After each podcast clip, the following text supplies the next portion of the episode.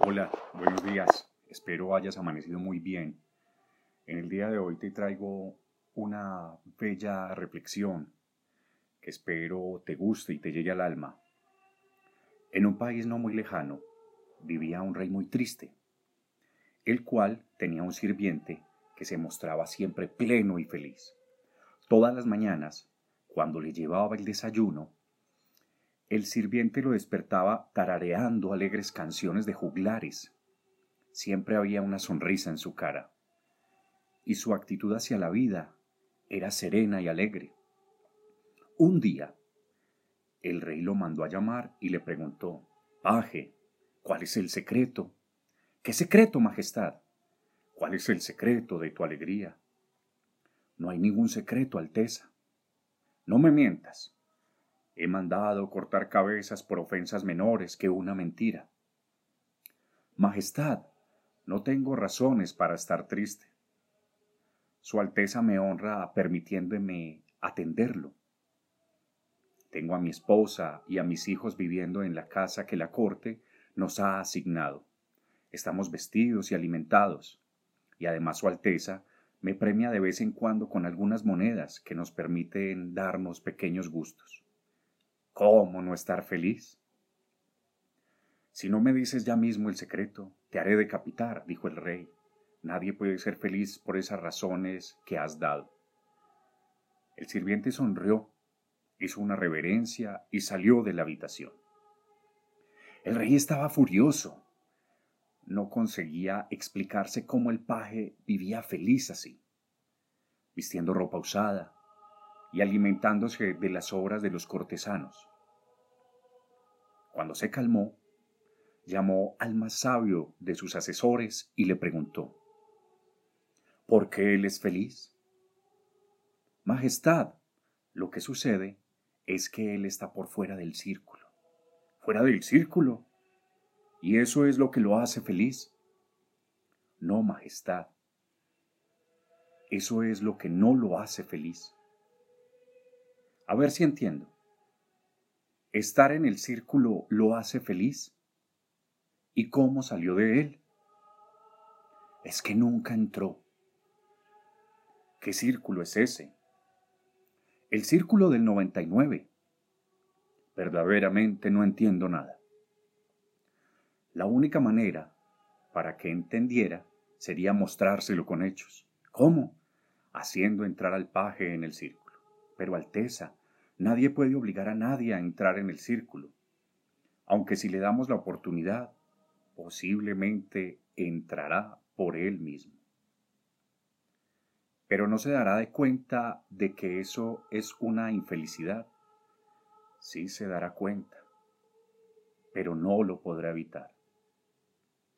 Dices que él se dará cuenta de la infelicidad que le causará entrar en ese ridículo círculo y de todos modos lo hará.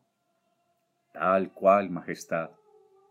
Si usted está dispuesto a perder un excelente sirviente para entender la estructura del círculo, lo haremos. Esta noche pasaré a buscarlo. Debe tener preparada una bolsa de cuero con 99 monedas de oro.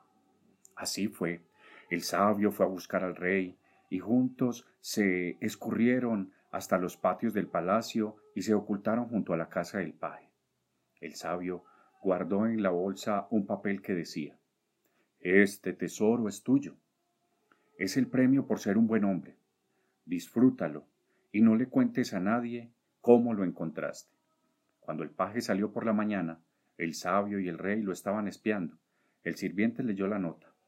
Agitó la bolsa y al escuchar ese sonido metálico se estremeció la apretó contra el pecho, miró hacia todos lados y cerró la puerta. El rey y el sabio se acercaron a la ventana para ver la escena. El sirviente había tirado todo lo que había sobre la mesa, dejando solo una vela, y había vaciado el contenido de la bolsa. Sus ojos no podían creer lo que veían. Una montaña de monedas de oro. El paje las tocaba, las amontonaba y las alumbraba con la vela. Las juntaba y desparramaba Jugaba con ellas. Así empezó a hacer pilas de diez monedas, una pila de diez, dos pilas de diez, tres pilas, cuatro, cinco pilas de diez, hasta que formó la última pila. Nueve monedas. Su mirada recorrió la mesa primero, luego el suelo y finalmente la bolsa. No puede ser, pensó. Puso la última pila al lado de las otras y confirmó que era más baja. Me robaron, gritó, me robaron, malditos. Una vez más buscó en la mesa, en el piso, en la bolsa, en sus ropas. Corrió los muebles, pero no encontró nada. Sobre la mesa, como burlándose de él, una montañita resplandeciente le recordaba que había 99 monedas de oro. Eso es mucho dinero, pensó, pero me falta una moneda. 99 es un número completo. 100 es un número completo, pero 99. El rey y su asesor miraban por la ventana la cara del paje. Ya no era la misma, tenía el ceño fruncido y los rasgos tensos. Los ojos se veían pequeños y la boca mostraba un horrible rictus. El sirviente guardó las monedas y mirando para todos lados con el fin de cerciorarse de que nadie lo viera, escondió la bolsa entre la leña. Tomó el papel y la pluma y se sentó a hacer cálculos. ¿Cuánto tiempo tendría que ahorrar para comprar su moneda número 100? Hablaba solo en voz alta. Estaba dispuesto a trabajar duro hasta conseguirla. Después, quizás no necesitaría trabajar más. Con cien monedas de oro un hombre puede dejar de trabajar. Con cien monedas de oro un hombre es rico. Con cien monedas de oro se puede vivir tranquilo. Si trabajaba y ahorraba, en once o doce años juntaría lo necesario. Hizo cuentas. Sumando un salario y el de su esposa, reuniría el dinero en siete años. Era demasiado tiempo. Pero ¿para qué tanta ropa de invierno?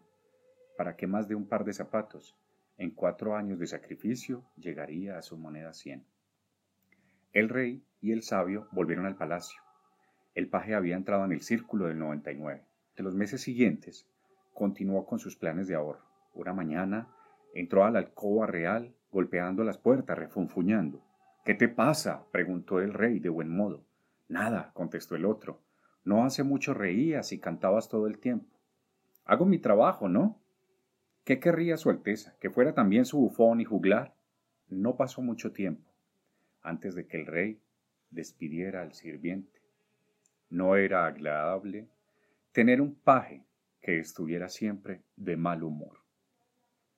¿Y tú sigues buscando la moneda que te falta?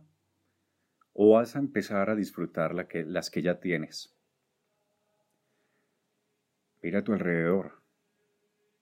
No está malo o no está mal querer tener cosas nuevas u otras cosas, porque estamos en un mundo de constante evolución, pero estás disfrutando de las que ya tienes.